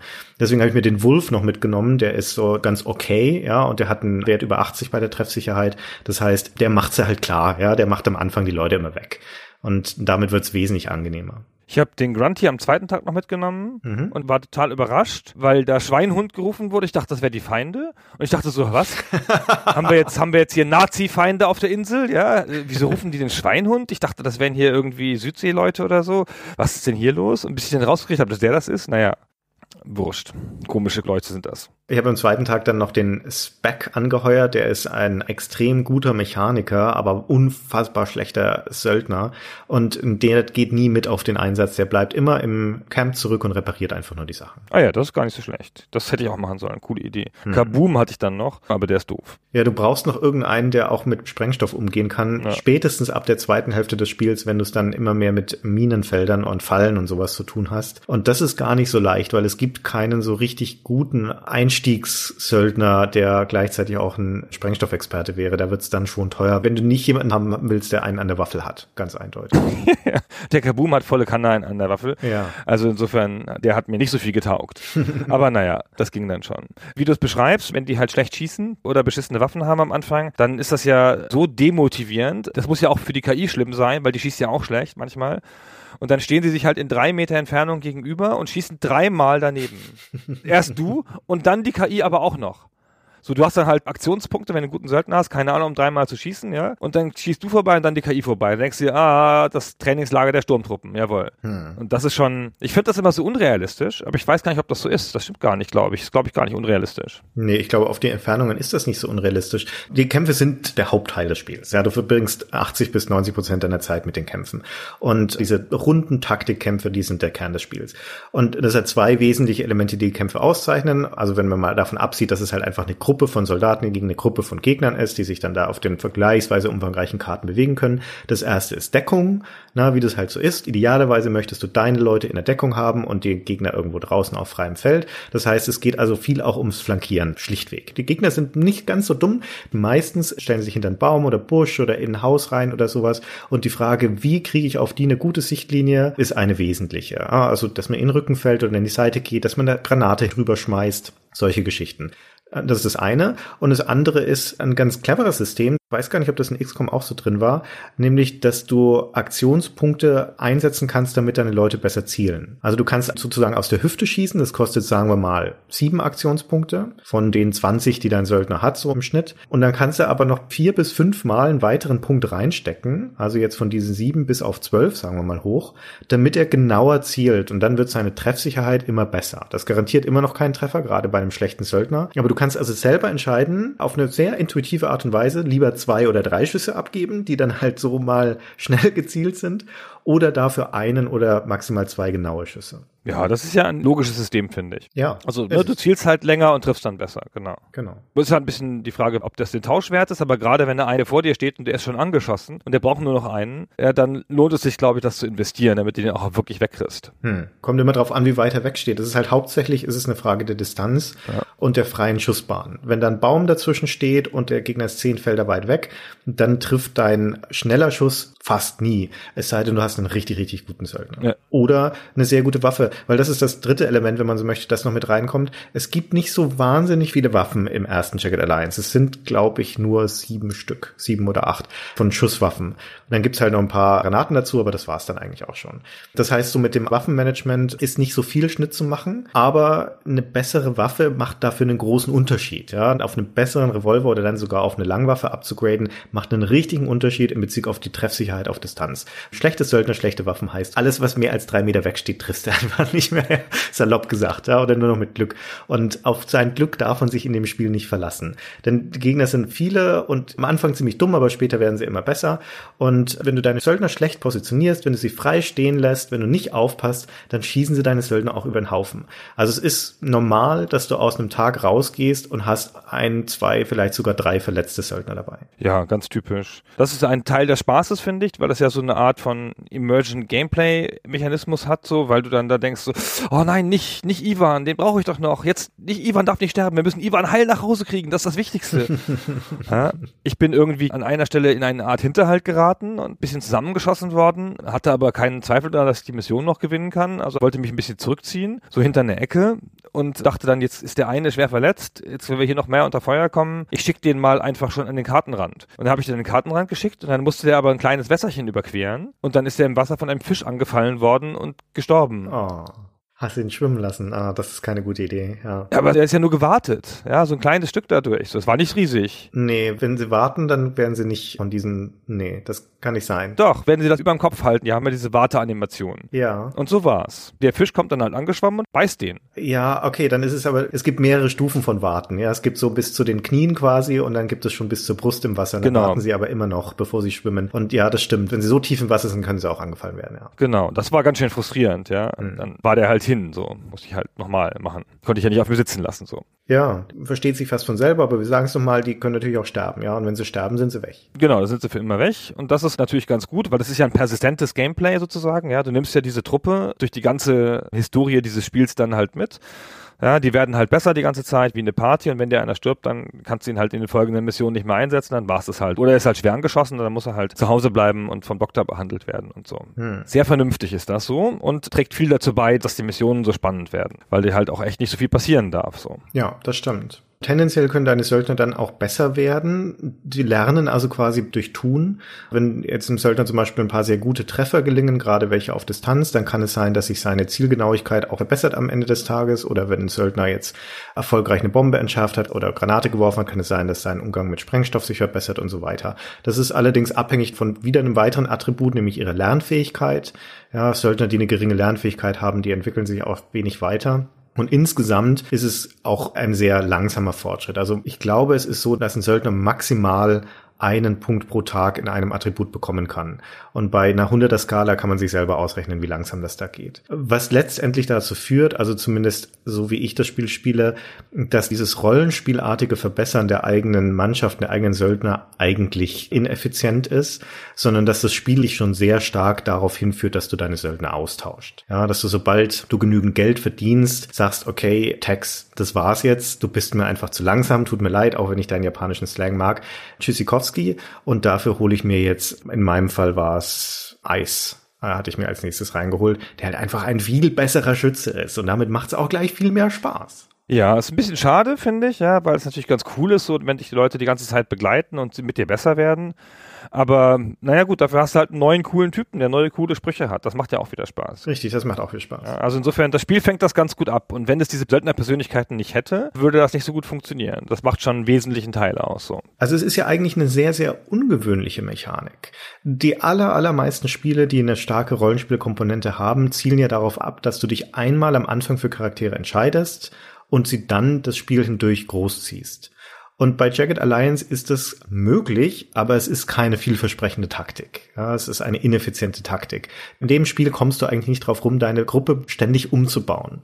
Also ständig ist vielleicht das falsche Wort, weil wenn du zu viele Leute feuerst und anheuerst, dann werden deine Söldner auch wieder unzufrieden. Ja, dann kann es sein, dass einige nicht mehr zu dir kommen, weil sie sagen, hey, du hast keine Loyalität zu uns. Aber tendenziell läuft alles darauf hin, dass du am Ende eine Gruppe mit den besten Söldnern hast, die halt in dieser Söldnerkartei zur Verfügung stehen. Na, Mike und Kelly und so weiter. Aber wie gut das auf die Metapher passt, weil es sind halt Söldner. Es ist ja nicht die Gruppe, die die Welt retten muss, genau. die sich zusammengefunden hat, der Abgesandte des kleinen Dorfes und so, der, der jetzt durchgeht und der Auserwählte und so, sondern es sind halt fucking Söldner. Und die tauscht man halt auch aus, wenn es darum geht. Finde ich völlig passend zur Metapher. Super. Absolut, stimmt. Also erstmal ist das ein langsames Spiel, weil halt Rundentaktik, obwohl das Spiel sich halt Mühe gibt, dass es halt auch in Echtzeit umschlägt, wenn die Gegner alle weg sind, aber erst dann. Mhm. Heutzutage macht man das ja oft so, dass man in Echtzeit spielt und wenn der erste Gegner kommt, schaltet es in die Runde, aber sobald du auf der Karte bist und es sind noch Gegner da, irgendwo auf der Karte. Dann spielst du halt in Runde. Das heißt, dann machst du am Anfang so ein bisschen mühsames Bewegen über die Karte, bis du überhaupt mal wen findest. Die sitzen da halt nicht so dicht rum bewegst dich da rundenmäßig Punkte für Punkte vorwärts. Hm. Und wenn du Gegner siehst, dann entspinnt sich halt ein Kampf. Das kann man sich ja vorstellen, mit Aktionspunkten und so und schießen. Aber du kannst halt noch massenhaft andere Sachen machen, die sich halt aus dem Spiel heraus ergeben. Da gibt's natürlich sowas wie, dass du Waffen tauschen kannst und hin und wieder geht dann dem eine Munition aus, dann muss der andere hin und muss dem Munition bringen. Dann ganz klassischer Fall, einer ist verletzt, dann kommt der Doktor hinten hinter seinem Baum vorgesprintet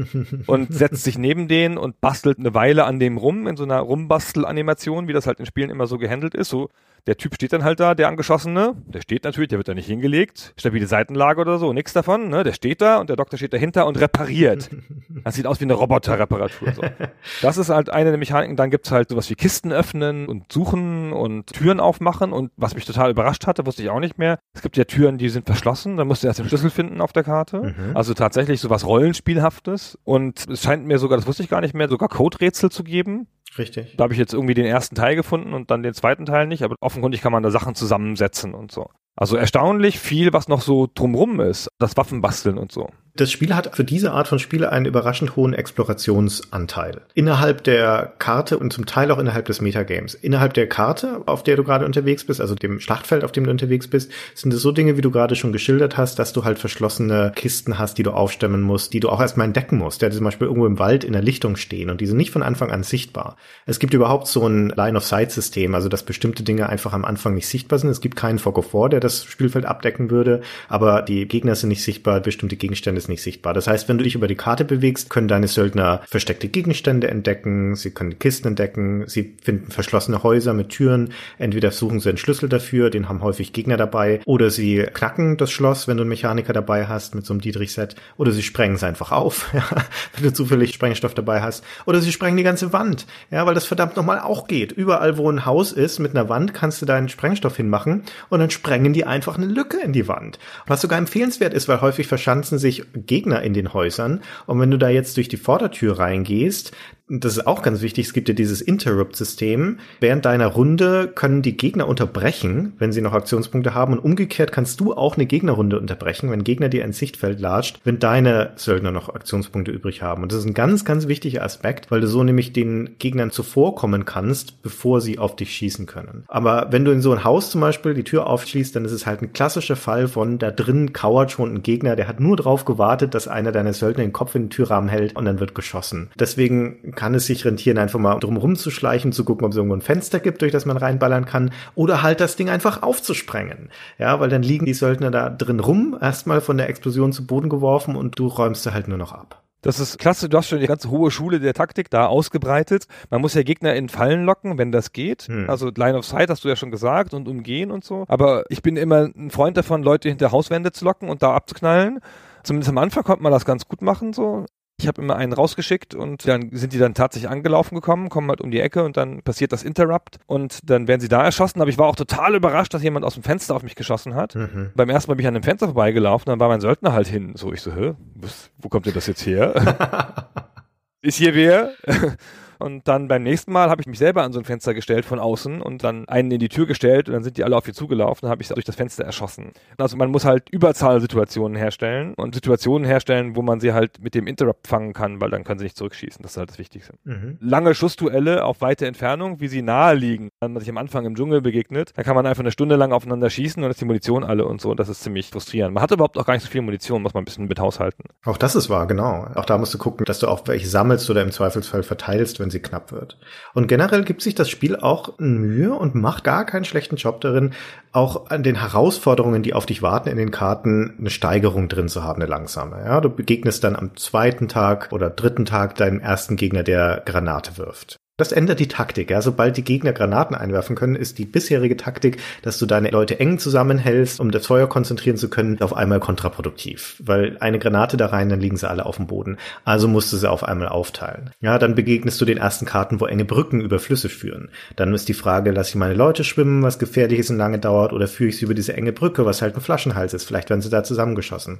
Dann begegnest du den ersten Gegner mit Gewehren, den ersten Gegnern, die sich in Häuser verschanzen, den ersten Minenfeldern, wo du auf einmal auch nicht mehr dem Boden trauen kannst sozusagen. Überhaupt gibt es, obwohl das Grafikset sehr limitiert ist und es auch da keine große visuelle Abwechslung gibt, zumindest sehr unterschiedliche Geländetypen, die dann unterschiedlich schwer zu durchqueren sind. Von so einem felsigen Untergrund bis zu hohem Gras, wo es sehr langsam ist, oder halt Wasser, wo du sehr, sehr schwierig drüber kommst und im Wasser kannst du dich nicht verteidigen.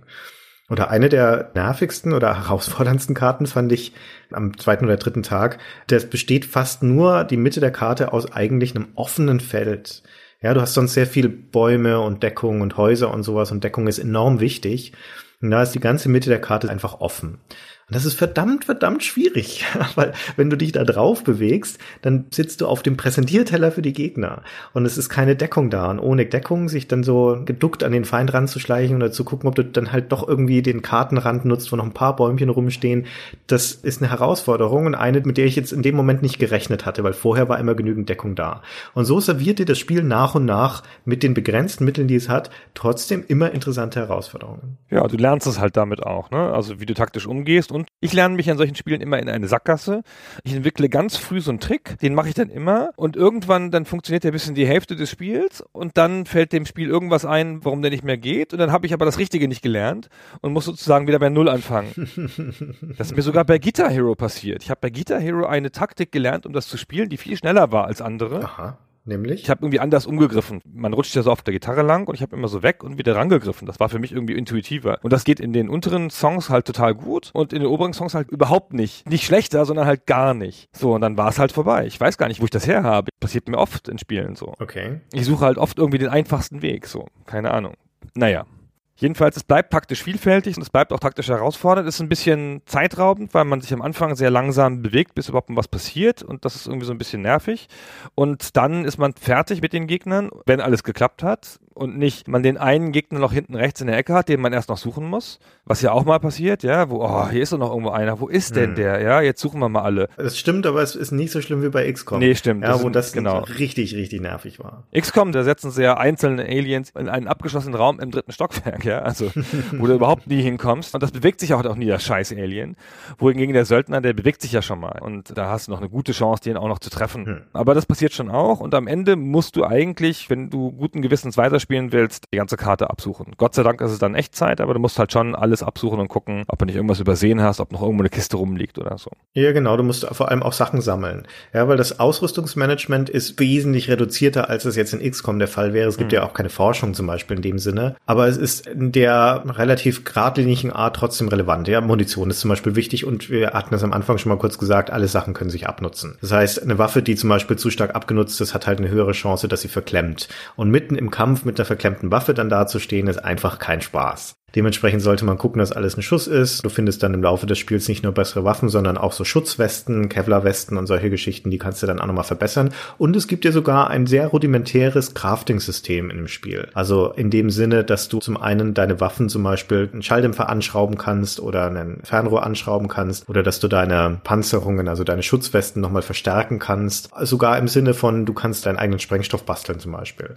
dann findest du so richtig auch Crafting-Materialien wie jetzt ein Glasbehälter oder ein Stück Stoff und dann kombinierst du das mit einem Gaskanister, den du gefunden hast und ein bisschen Öl und dann hast du dein eigenes Molotow-Cocktail.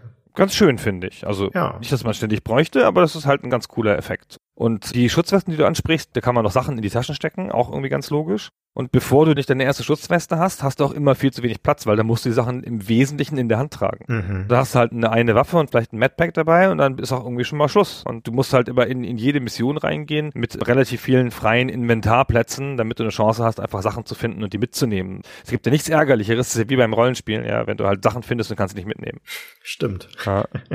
genau, das ist da auch so. Genau. Ja. Genau. Aber wie wir schon sagten, ansonsten, es gibt nicht so viele Waffen und da gibt es eine sehr, sehr logische lineare Progression. Also es ist jetzt auch nicht so, dass du dich da groß spezialisieren könntest. Hier, der eine ist mein Nahkämpfer, der andere mein Fernkämpfer, weil letztendlich dann alle, die schießen können, können gleich gut schießen, egal welche Waffe du hast. Das hat aber durchaus auch was Angenehmes. Das ist dann im zweiten Jagged Alliance explodiert quasi das Ausrüstungsmanagement. Da gibt's ja ein Vielfaches von unterschiedlichsten Waffen, die dann auch unterschiedlichste Eigenschaften haben. Das fand ich am Anfang als jemand, der Jagged Alliance 2 für ein großartiges Spiel hält, sehr undurchschaubar. Ja, sehr schwierig zu verstehen, hat die Eingangshürde nochmal höher geschätzt. Dagegen hat Jagged Alliance 2 eigentlich eine sehr große Stringenz in dieser Komprimiertheit. Das gefällt mir nach wie vor sehr, sehr gut. Jagged Alliance 1 meinst du? Äh, Jagged Alliance 1, Entschuldigung. Das finde ich auch. Damit kommt man schon ganz gut klar.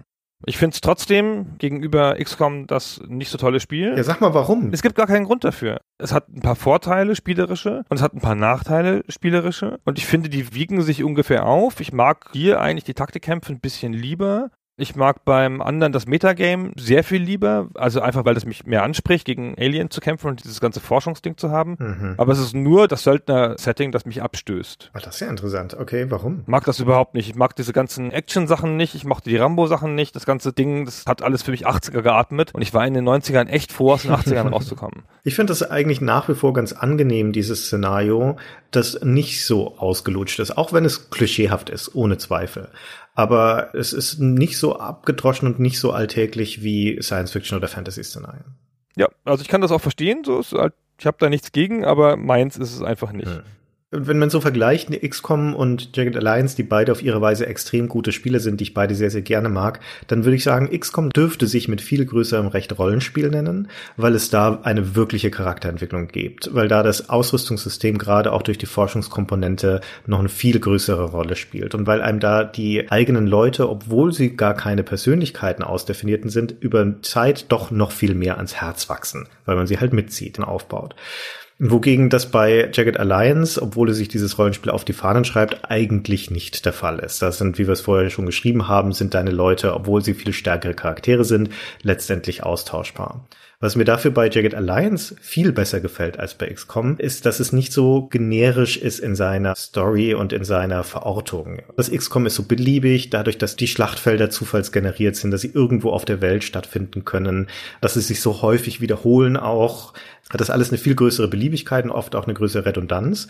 Und in Jagged Alliance sind die Schlachtfelder einzigartig. Sie haben eine ganz klare Progression hin auf ein Ziel. Sie sind abwechslungsreich und sind auch dafür gebaut, abwechslungsreich zu sein. Und sie vermitteln mir viel stärkeres Gefühl von Präsenz. Also dieses Metavira, das macht Jagged Alliance mit einfachen Mitteln echt ganz gut. Das ist halt einfach ein Ort. Da ist in der Mitte ist die Atombombe explodiert, da ist noch alles Wüste und die Bäume abgestorben. Dann hat es Küstenregionen, dann hat es ganz logische Schauplätze. Hier ein Labor, hier eine Siedlung der Eingeborenen, dann Friedhof der Eingeborenen. Und das ist alles so lose miteinander verzahnt durch auch diese Quests, die dir dann dadurch, dass das eingebettet ist, in dass du am Anfang des Tages und am Ende des Tages immer einen Kommentar bekommst von Jack, na, mal einen positiven, mal einen tadelnden, dadurch, dass es diese leichten Wechselwirkungen zwischen den Söldnern gibt, die sich kappeln und auch das noch ein Punkt, wenn du diesen eingeborenen Führer mitnimmst, den du vorher schon besprochen hast, oder einen von denen, dann erzählen die dir zu jeder neuen Karte, zu jedem neuen Sektor, den du kommst, immer einen Satz.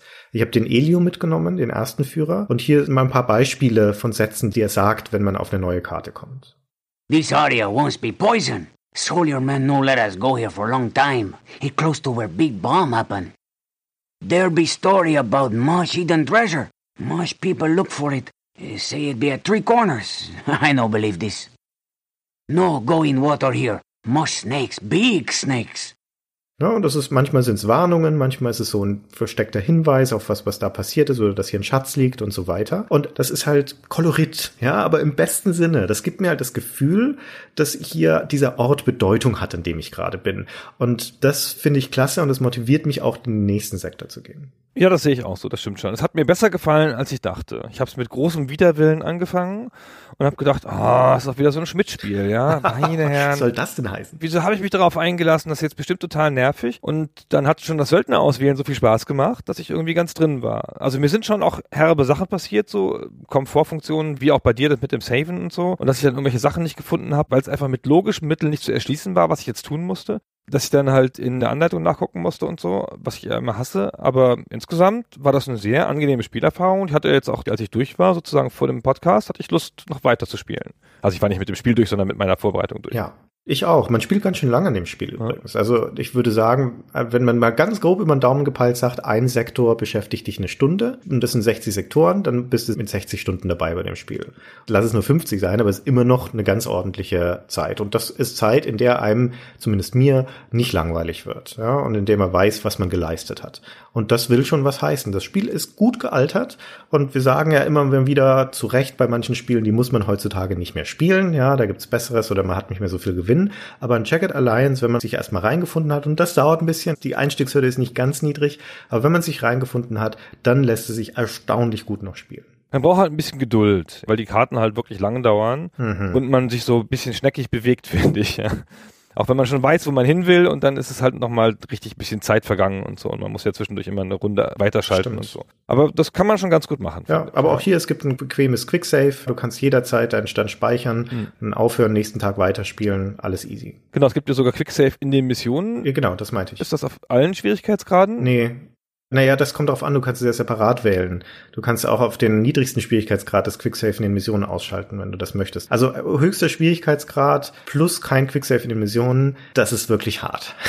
das ist echt hart. Also ich finde, Quicksave kann man legitim machen, weil es halt den schlimmen Zufall verhindern kann. Ja, du umringst den letzten Gegner mit drei Mann, Hm. ja, und alle schießen vorbei. Und dann möchtest du vielleicht nochmal laden, ehe der dann die Handgranate zündet und euch alle umbringt. Ja, also das ist schon ganz hilfreich, wenn du durch geschicktes Spiel die richtige Situation hergestellt hast und dann der Zufall dich daran hindert, dann ist vielleicht jetzt legitim mal einen Quicksave zu machen. Quickload. Das stimmt, das ist ein guter Punkt. Fast noch schlimmer als den schlimmen Zufall finde ich den schlimmen Fehler. Eine Situation, wo es noch nicht mal ein richtiger Fehler ist, du wechselst von einer Karte auf die andere, kommst einer Seite der Karte dann an und dir steht direkt ein Gegner gegenüber. Das ist nicht so ungewöhnlich, das kann passieren, dann kann der gleich einen Interrupt haben und schmeißt eine Granate in deine Gruppe rein.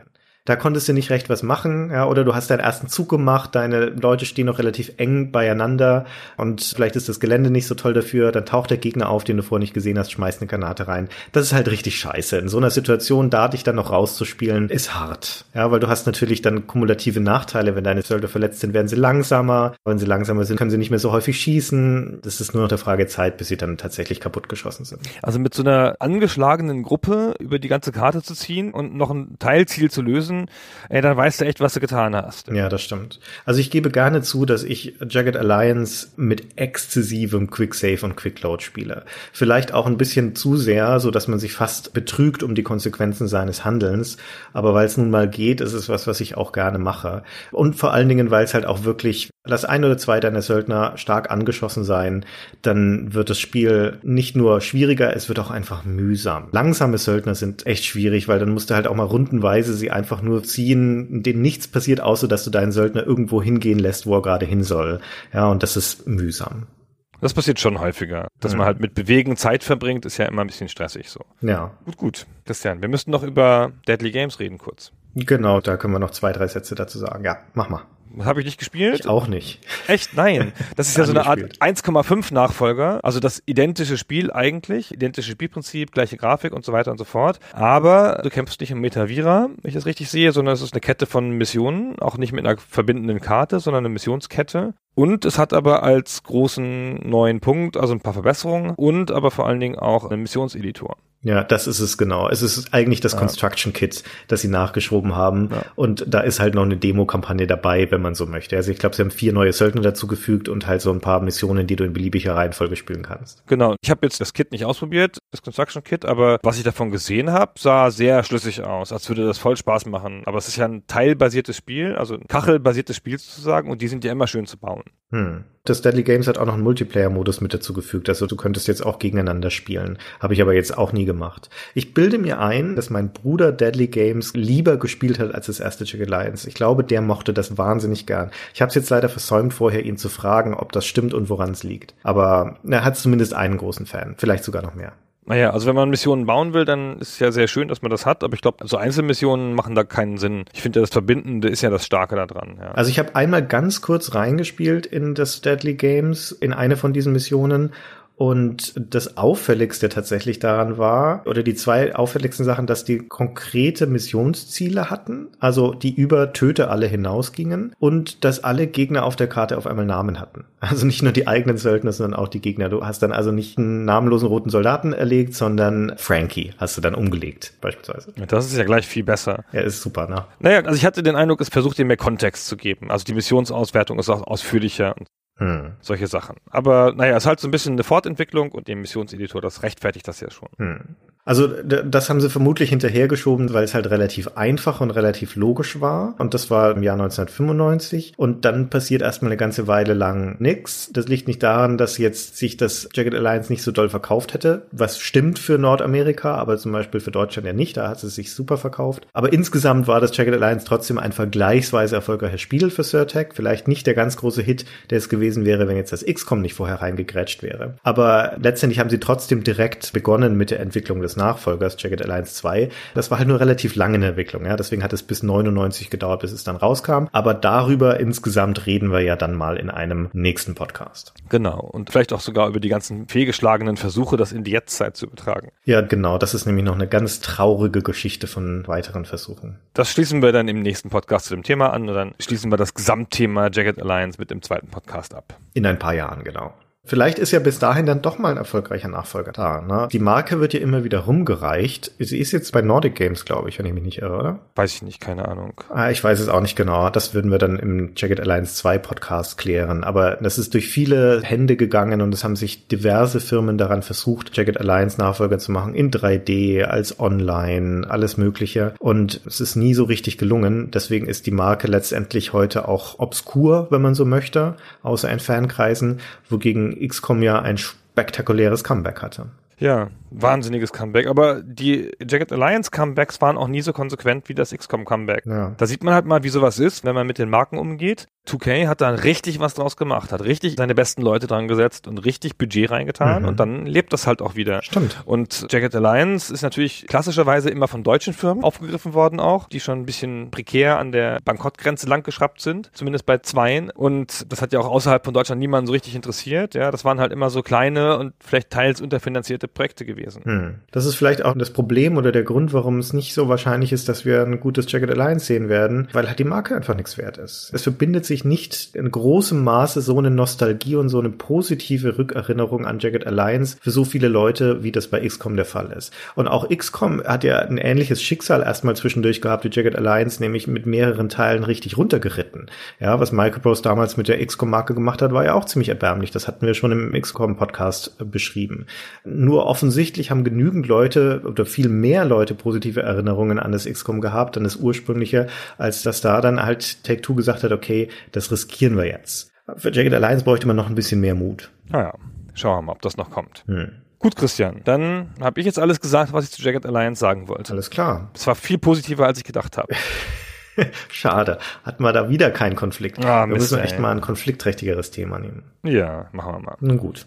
Gunnar, vielen Dank. Ja, bedanke mich auch. Bedanke mich auch bei den Leuten, die uns bis hier gefolgt sind. Oh, ich habe noch einen speziellen Dank, den ich aussprechen möchte. Das ist mir Oh. auch ganz wichtig an dieser Stelle. Ich habe nämlich ein Buch zugeschickt bekommen in Vorbereitung von diesem Podcast und zwar von unserem Patreon-Unterstützer Gerrit Tameres und der hat mir ein Buch von Darius Kasemi geschickt zu Jacket Alliance 2. Das ist also ein kleines Büchlein, wo der Kasemi äh, die Geschichte von Jacket Alliance 2 nachzeichnet mit Entwicklerinterviews und bis runter in die Code-Ebene und sowas. Und es ist ein ganz interessantes Buch, aber es betrachtet überwiegend den zweiten Teil. Deswegen werde ich auch vermutlich mehr darauf eingehen, auf diesen Inhalt, wenn wir dann mal über Jacket Alliance 2 sprechen. Trotzdem, Gerrit, ganz, ganz großen Dank. Hat mich wahnsinnig gefreut. Das ist wirklich klasse. Ja. Dann vielen Dank nochmal und bis zum nächsten Mal. Tschüss. Tschüss.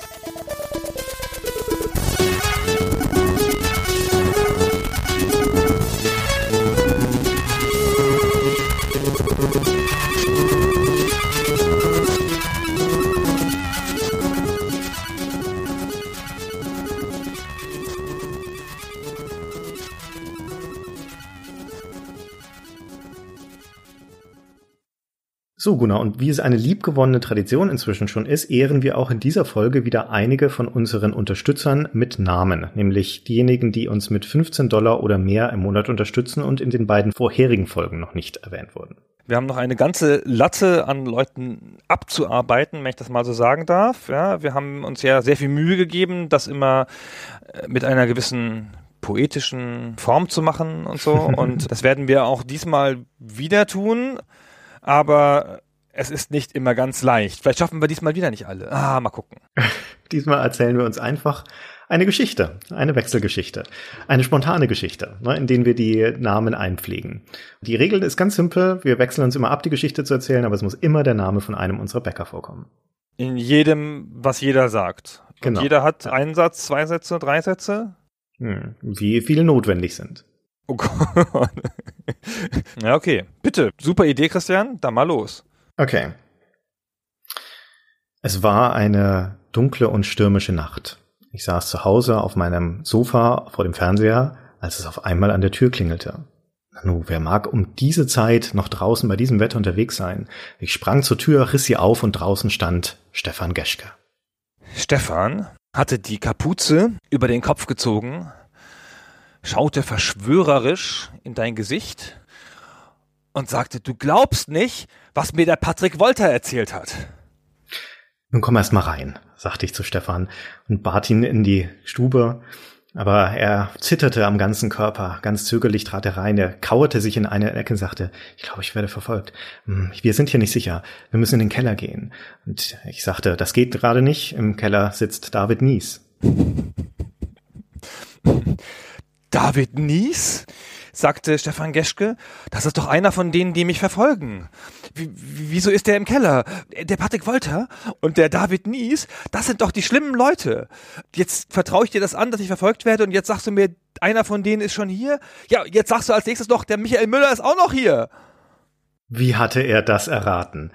Wie fiel es wie Schuppen von den Augen? Er gehörte dazu. Geschke war einer von ihnen.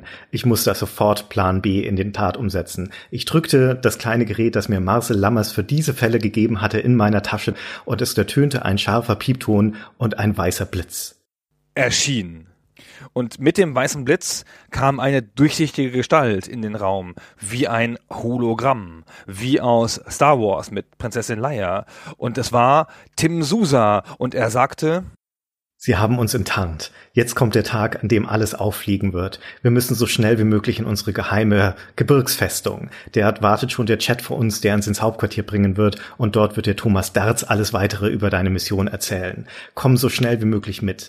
Wir nehmen den geheimen Fahrstuhl im Keller. Nein, wir können nicht den Keller. David Nies wartet in dem Keller, schrie ich. Wir müssen einen anderen Weg finden. Schnell, hier in den Schrank. Ich riss die Schranktüre auf und stürmte hinein. Und durch den Schrank führte der Weg zum Jet, der draußen tatsächlich wartete. Meine Herren, Gott sei Dank.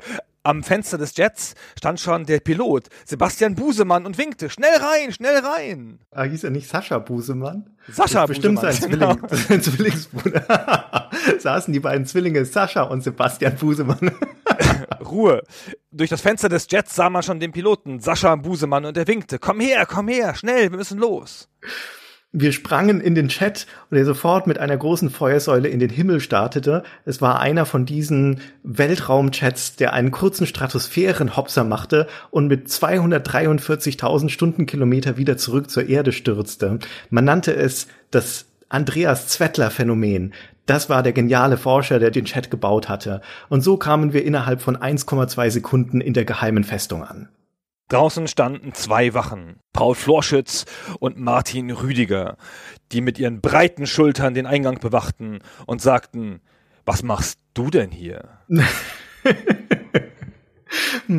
Wachen sind immer zu zweit, es geht nicht anders. Ja, das stimmt. Ich muss sofort zum Chef. Ich bringe geheime Informationen. Sie haben uns enttarnt. Sie sind hinter uns her. Es sind der Geschke, der Wolter, der Nies und all die anderen. Wir müssen ganz schnell die große Bombe zünden. Es hilft nichts. So hat es uns Christoph Friedel erzählt. Wir müssen sofort zu ihm und die Bombe zünden. Die Wachen ließen mich durch. Drinnen wartete der Adjutant, Markus Detlefsen, und rannte vor mir her auf dem Weg zum Chef. Ich konnte kaum folgen. Um die Ecke, durch die Tür, in den Fahrstuhl und dann endlich im Büro des Chefs. Aber dort stand Jan Fischer. Ich war wie vom Donner gerührt. Nicht Jan Fischer. Wir hatten zehn Jahre nach ihm gesucht. Er war bei einem Angeltrip verschollen, was aber eigentlich eine geheime Mission gewesen war, um den Feind auszuspionieren. Wir hatten uns gedacht, dass er tot war. Nun stellte sich raus, dass er umgepolt und als Dreifachagent den Chef umgebracht hatte. Gerade beugte er sich noch über dessen noch zuckende Leiche, da zog er das Messer heraus und starrte uns an. Siegessicher starrte er uns an, mit dem Messer in der Hand. Doch, ich lehnte mich lässig an den Torbogen und sagte, komm doch, ich habe keine Angst vor dir. Weil, was willst du mir schon tun? Du siehst ja gar nicht, dass hinter dir Peter Meissner steht. Diese Finte gab mir die drei Sekunden, die ich brauchte. Fischer schaute sich einmal kurz um und als er wieder zurückschaute, war ich schon verschwunden. Ich wusste, jetzt hatte ich nur noch eine Chance. Das dritte Zimmer rechts war das von Christian Topnik. Er konnte mir sagen, was ich zu tun hatte. Er hatte die höchste Waffentechnologie im Einsatz. Er hatte die einzige Waffe, mit der ich den Fischer besiegen konnte. So stürmte ich ins Zimmer und schrie ihn an, Gib mir! Gib mir, gib mir den Tobias Pick Generator. Die letzte Waffe, die hier noch hilft. Doch Christian war stumm. Er reichte mir einen Karton, klappte ihn auf, aber er war leer. Nichts von Tobias Pick und seiner großartigen Erfindung darin zu sehen. Du kommst einen Tag zu spät. Gestern war Daniel Egger da und hat sich den Generator ausgeliehen. Er sagte, er braucht ihn, um sein Frühstücksei zu machen. Was sollte ich tun? Zehn Jahre lang lag der Generator hier ungenutzt rum. Es tut mir leid. Wie konnte ich damit rechnen, dass er ausgerechnet jetzt gebraucht würde? Aber ich kann dir immerhin noch den Sebastian Telschow-Generator anbieten. Ich weiß, ich weiß, er ist nicht so gut wie der Tobias Bick-Generator, aber dann nimm wenigstens den. Ich nahm den Generator, den falschen rannte auf den Gang und draußen warteten schon die Feinde. Ich feuerte wild um mich. Die lila Strahlen des Generators zerstrahlten sie alle und dachte so, hm, naja, ist ja doch besser als der Pick-Generator. Ich weiß gar nicht, was die Leute haben. Das hat mir der Thomas Zuzimski ganz anders erzählt. Puff, man soll einfach nicht den Bewertungen glauben. Aber zu früh gefreut, Während ich dachte, dass ich sie alle einfach zerstrahlt hätte, machte der Sebastian Telschow-Generator etwas gänzlich Unerwartetes. Er wandelte nämlich alle Moleküle in den Gegnern so um, dass sie alle auf einmal als Ulrich Martens zurückkamen. Und so sah ich mich einer Armee von Ulrich Martens gegenüberstehen. Ulrich Martens, der muskulöse Superkrieger, der Beste der Besten, der Geheimkampfagent, derjenige, der jeden Gegner mit seinem kleinen Finger umbringen konnte. Und hier standen auf einmal 20 davon. Was sollte ich jetzt tun? Ganz unangenehme Gestalten. Sie kamen immer näher. Sie ließen sich nicht aufhalten. Wir sind Ulrich, Ulrich, Ulrich, riefen sie. Ich war wie vom Donner gerührt. Und dann zeigte ich auf einen Seitengang und sagte, was wollt ihr von mir? Dort hinten ist Bernd Grojer. Der hat ja in der Grundschule damals die Süßigkeiten geklaut. Fang doch lieber Bernd Grojer. Alle Ulrich Martense hielten inne und schauten. Ulrich Martens mag ein sehr starker und verwegener Krieger sein, aber er ist nicht unbedingt das hellste Licht in dieser Lampensammlung, und so stürmten all die Ulrich Martens dem vermutlichen Bernd Grojer hinterher, der in Wirklichkeit aber gar nicht Bernd Grojer war, sondern es war nur Jan P., aber wurscht, was kümmert's Ulrich Martens, Hauptsache sie können jemanden zermatschen, und das taten sie dann auch mit der ihnen eigenen Gründlichkeit. Ich drehte um und lief in die ganz andere Richtung mit dieser Festung ist nichts mehr zu schaffen. Ich muss raus. Wir sind alle unterwandert. Die Waffen sind weg. Ich muss raus. Ich muss zurück zum Jet. Irgendwie muss ich einen anderen Weg finden, um dieses Netz aus Verrat, das sich um mich gesponnen hat, zu lösen. Ich werde verrückt. Oder bin ich schon verrückt? Damals in der Schule hatte schon Björn Möller gesagt, Mann, du bist doch verrückt, oder? Und ich sagte, Björn, so ist es nicht. Das ist alles ganz normal. Andere Leute sehen das doch auch. Und er so, nein, das siehst nur du. Das ist nur in deinem Kopf. Langsam zweifelte ich wirklich an meinem Verstand. Vielleicht war wirklich was mit meinem Kopf nicht in Ordnung. Als ich wieder durch den Eingang zurückrannte, hatten sich die beiden Wachen in große schleimige Bolzen verwandelt, die dort herumkrabbelten und Bäume verschluckten und immer größer wurden. Jetzt waren sie schon so groß wie ein Auto, jetzt schon so groß wie ein großes Auto, bald wurden sie so groß wie ein Lastwagen sein. Ich war ratlos. Bevor sich alles um mich herum in Schleim verwandelte, musste ich zu dem einzigen Mann kommen, der jetzt noch Sinn in die ganze Sache bringen konnte, zu meinem Vater, Ralf Hartung. Ich rannte um das Gebäude herum. Der Jet war verloren von den schleimigen Bolzen, verschluckt. Aber auf der anderen Seite der Festung lag ja der geheime Parkplatz. Dort standen ein Jaguar, hm, nee, ähm, ein Motorrad, hm, nee, ähm, und ein LKW. Und an der Seite des LKWs stand Ralf Macheleit Transporte. Das ist es, die absolute Tarnung. Den nehme ich. André Macheleit Transporte übrigens. Ah, Mist. Es war ein bisschen undeutlich geschrieben. André Macheleit Transporte war es. Okay, zum Glück kannte ich den Weg von hier aus. Es war nur zwei Meter die Straße hinunter, dann links in den Harald-Straub-Weg und dort bis hinunter in die kleine Richtung im Wald, dort wo es nur noch eine leichte Schotterstraße war. Dort war die kleine Hütte, die sich mein Vater mit eigenen Händen gebaut hatte, als er fünf war und seitdem dort lebte. Und dort hielt ich den Transporter an und stürmte in das Haus. Es hatte mich ja schon ein bisschen gewundert, dass an der Klingel nicht Ralf Hartung stand, sondern Lars Parlow. War das ein Tarnname? Hm, hm, hm. Oder lebte hier jetzt jemand anders? Es stellte sich heraus, dass das Haus schon vor vielen, vielen Jahren verkauft worden war durch den Immobilienmakler Matthias Thalhofer und dass mein Vater gar nicht mehr dort lebte. Um genau zu sein, war er schon seit geraumer Zeit tot, wie mir jetzt wieder einfiel. Mist, das war offensichtlich nicht die Lösung. Langsam dämmerte mir, dass die Sache schon was mit meinem Kopf zu tun haben könnte. Ich dachte, naja, wenn das jetzt tatsächlich alles in meinem Kopf ist und das vielleicht gar nicht wahr ist, wenn ich mir das alles nur einbilde, den Vater, die Festung, den Jet, die vielen, vielen, vielen fremden Leute, warum mache ich dann nicht das David Hilberath Manöver und nehme nicht den blöden LKW, sondern springe einfach in die nächste Stadt. Cham! Es funktionierte. Tatsächlich. Ich konnte mit Gedankenkraft in die nächste Stadt springen. Ich probierte es gleich noch einmal und sprang auf eine Südseeinsel. Ich probierte es noch einmal und sprang auf ein Hochhaus. Mit dieser neuen Macht ausgestattet stand mir die ganze Welt offen und ich überlegte, wo sollte ich als nächstes hinspringen? Was war die einzige Lösung aus diesem Dilemma? Das Entkommen vor den Schleimbolzen, das Ende der Welt, das Zünden der Bombe. Und so sprang ich in das Zimmer von meinem alten Schulfreund Haugo Klim, der mir jetzt helfen musste. Haugo Klim wohnt in einem sehr merkwürdigen Zimmer. Ich hatte mir das irgendwie anders vorgestellt. Damals, klar, Bon Jovi-Poster an den Wänden in der Schule, eine Stereoanlage und jetzt alles aus Gold? Ist das der Trump Tower? Oder ist das gar das Haus von Steffen Höhmann? Ich wusste nicht mehr ein und aus.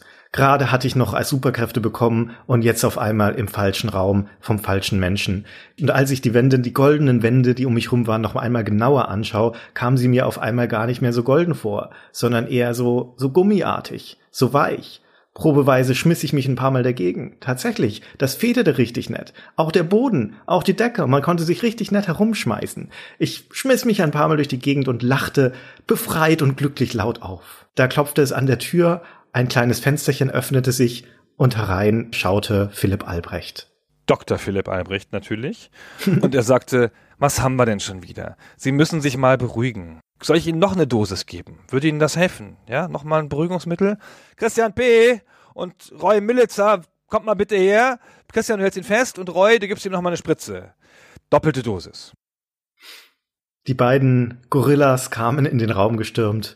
Sie fesselten mich, drückten mich an den Boden, setzten die riesige, riesige Spritze an meinen Hals. Ich fühlte ein Stechen, dann ein warmes, entspannendes Gefühl und da saß ich auf einmal wieder auf meinem Sofa. Es war eine kalte und regnerische Nacht, aber im Fernsehen lief Germany's Next Hot Model und so war ich zufrieden.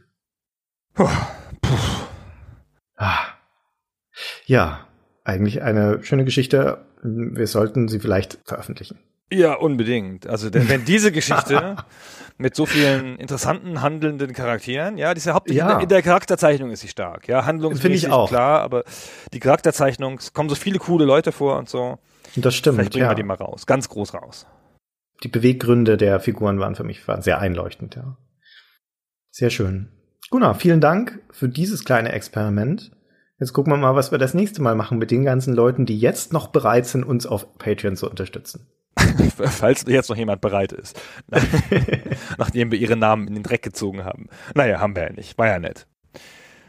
Okay. So, vielen Dank. Tschüss. Tschüss.